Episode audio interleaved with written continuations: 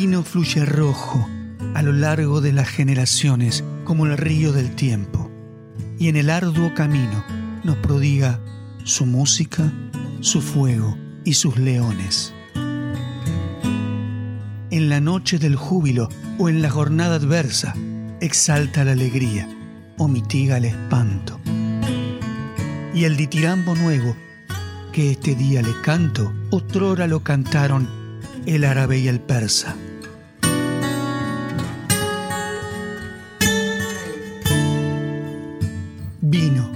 Enséñame el arte de ver mi propia historia como si esta fuera ceniza en la memoria.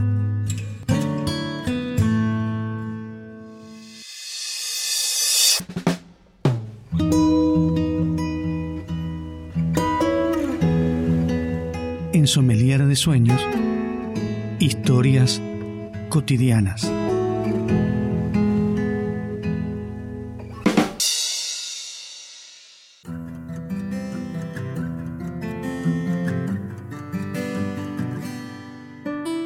¿Cuántas vidas has vivido en tu propia vida? ¿En cuántas partes se divide? Si prefieres, ¿en cuántos capítulos se puede subdividir? ¿Cuántas veces terminaste algo y cuántas veces comenzaste de cero? Con una nueva historia, un nuevo trabajo, un nuevo lugar para vivir, una nueva familia, un nuevo amor. La historia de Roberto es una historia sobre el caer y levantarse, lidiar con el presente, sabiendo que la vida está por delante, llevando con nosotros todo eso que nos dio forma, asimilando que uno no es el mismo y que un mal capítulo no es el final de la historia. Decidimos hacerla porque nos ayuda y porque nos place compartirla, sentirla y contarla. Mientras la escuchamos, pensemos en cuántos capítulos se puede dividir la nuestra.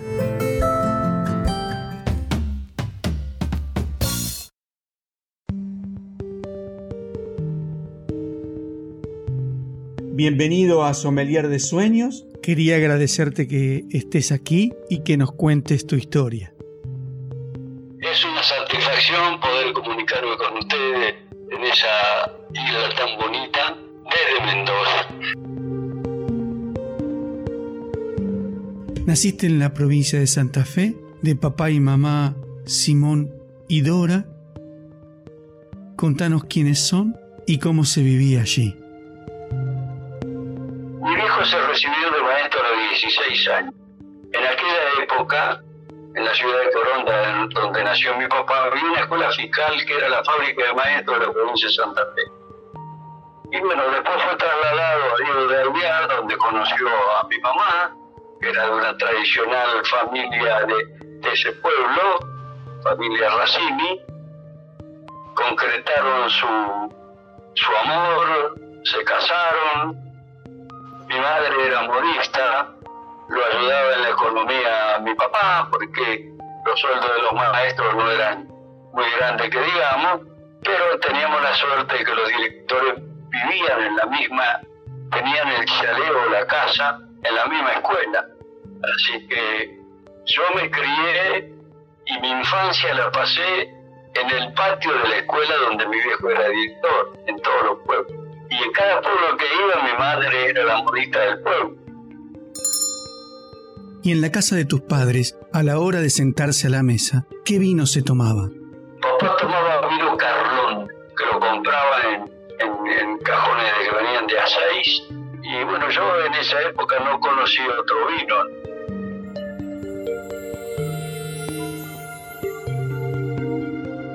¿Qué es la litografía o las artes gráficas? Contanos un poco. Mira, yo estudié litografía. Me recibí de maestro de litógrafo. En los colegios en José éramos pupilos, tuvimos actividades de todo tipo, actividades deportivas, actividades artísticas, actividades musicales. Yo integré el teatro del colegio la licenciatura de, arte gráfica, en aquella época todo era artesanal, todo se hacía prácticamente a mano.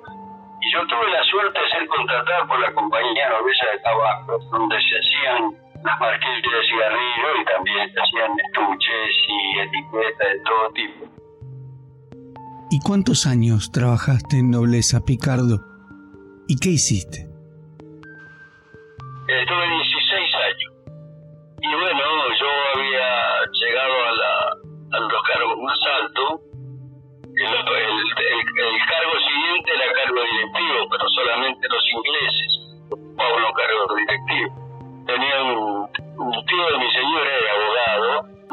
Me trae un aviso del diario La Nación, donde pedían gerente de ventas y producción.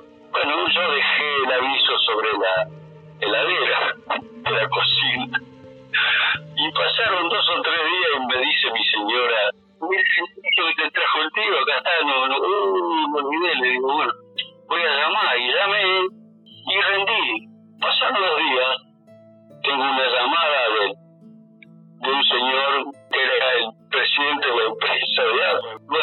para os anos 50.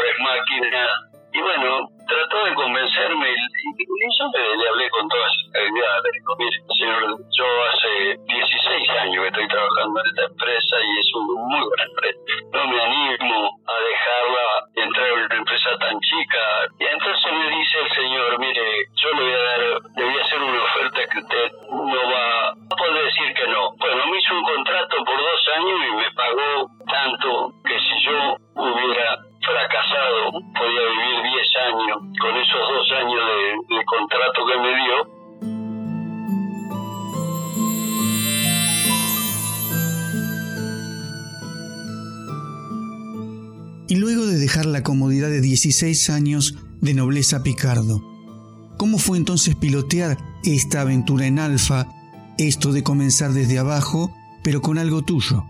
Alfa se dedicaba solo exclusivamente a hacer la tapa de los discos long play. Y bueno, yo empecé a introducir eh, clientes de etiqueta, de estuches y de distintos tipos hasta que logré un producto el packaging de boutique, que se lo copia a los franceses, pero yo lo hacía de una manera que nosotros reproducíamos en algunas bolsas de boutique hasta la primavera de Botticelli, los cuadros que reproducía. Y bueno, tuvimos tantos éxitos que las casas importantes de Francia nos encargaban el packaging a nosotros. La historia es que la señora del, director de la empresa de Alfa, con una amiga, hicieron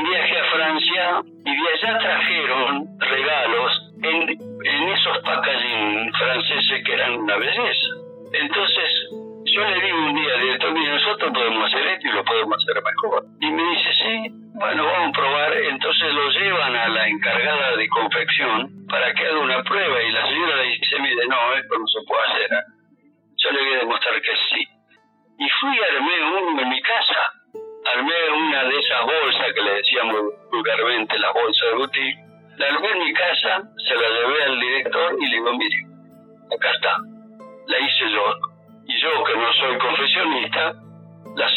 Lo puede hacer mejor que yo.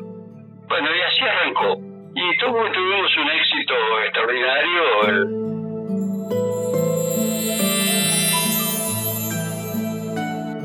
¿Y qué le pasó a Alfa?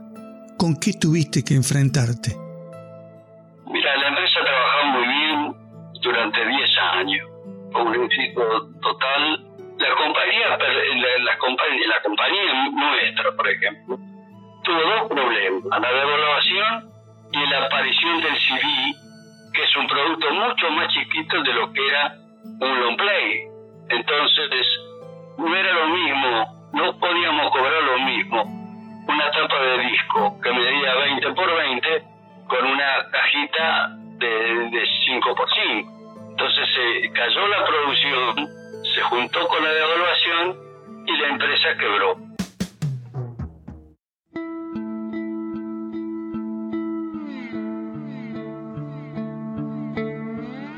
En este punto, si nos puedes explicar qué es la devaluación y cómo afecta a una empresa o a la vida cotidiana.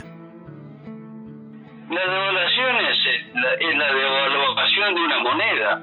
Entonces el Banco Central tiene que emitir, tiene que imprimir más billetes para el consumo y el poder adquisitivo de la moneda se cae y los productos cuestan mucho más caro se produce un, un, encarecimiento de, todas las cosas. Entonces al quebrar la empresa, yo opté por irme a Villa Gesell, que tenía la casa de veraneo, tenía el chalet allí, a empezar una nueva vida. Y esa es otra historia.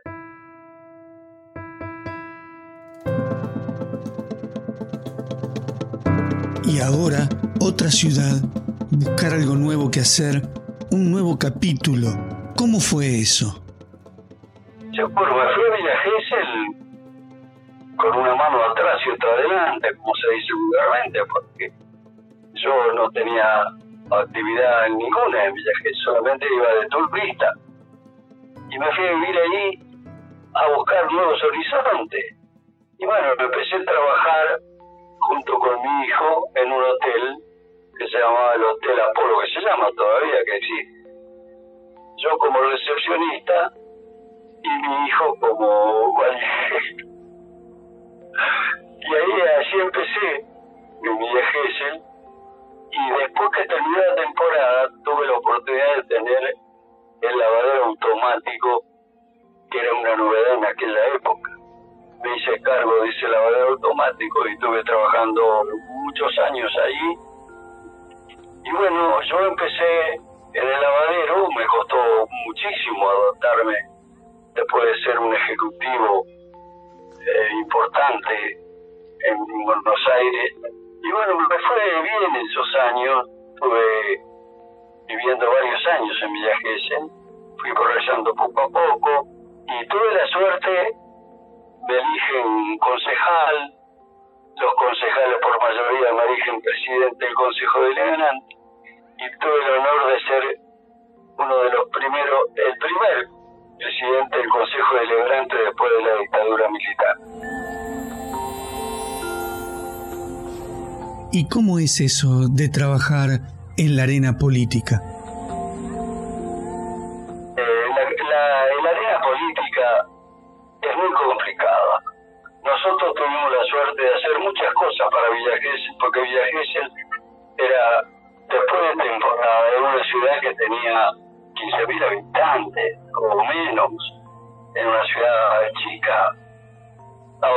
Si vos preguntás si la actividad política, ¿cómo es? Yo te puedo decir que la actividad política es una actividad muy noble, muy buena. Lamentablemente, oscurecida y degradada por los malos políticos.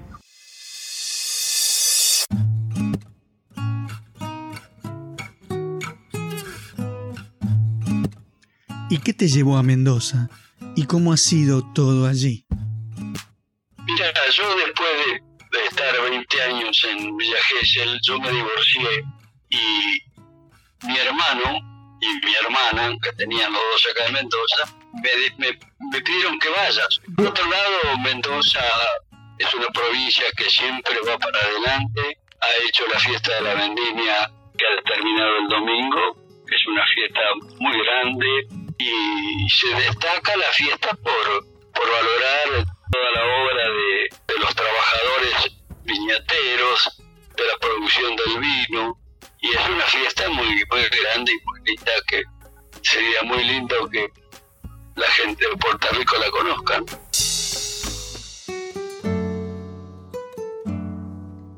Antes de llegar a Mendoza yo tomaba vino blanco, su etiqueta marcó. Un lindo vino, pero no conocía otro. Tomaba vino blanco. Cuando llegué a Mendoza, los amigos de mi hermano, que después fueron mis amigos, que son mis amigos, me enseñaron a tomar vino tinto y me dieron a probar varios, entre ellos el Malbec. Porque acá en Mendoza hay 474 bodegas, pero el Malbec es uno de los vinos preferidos de los mendocinos y el mío. Como este es un programa de vinos y como nos gusta celebrar, si nos podés contar cuáles son los vinos que te acompañan, esos que son de todos los días? Eh, Estancia Mendoza. Así se llama el vino, ¿eh? El vino se llama Estancia Mendoza. Hay un vino también que es muy bueno también, que cada tanto lo compro, que se llama El Despreciable. Mira vos qué nombre. es una de una bodega de Maipú también. Maipú es gran productora, hay muchas bodegas en Maipú porque está en el Valle de Uco, que es el valle donde hay mayores viñedos y producen, bueno, la, mayor cantidad de, de vinos se producen por esa zona. Pero bueno, el Malbec es mi vino y lo tomo todos los días y lo seguiré tomando, si Dios quiere.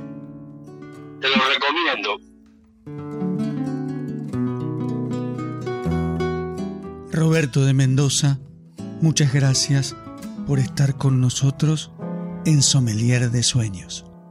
No es lo mismo el otoño en Mendoza. Hay que andar con el alma hecha un niño, comprenderle la diosa a las hojas y acostarse en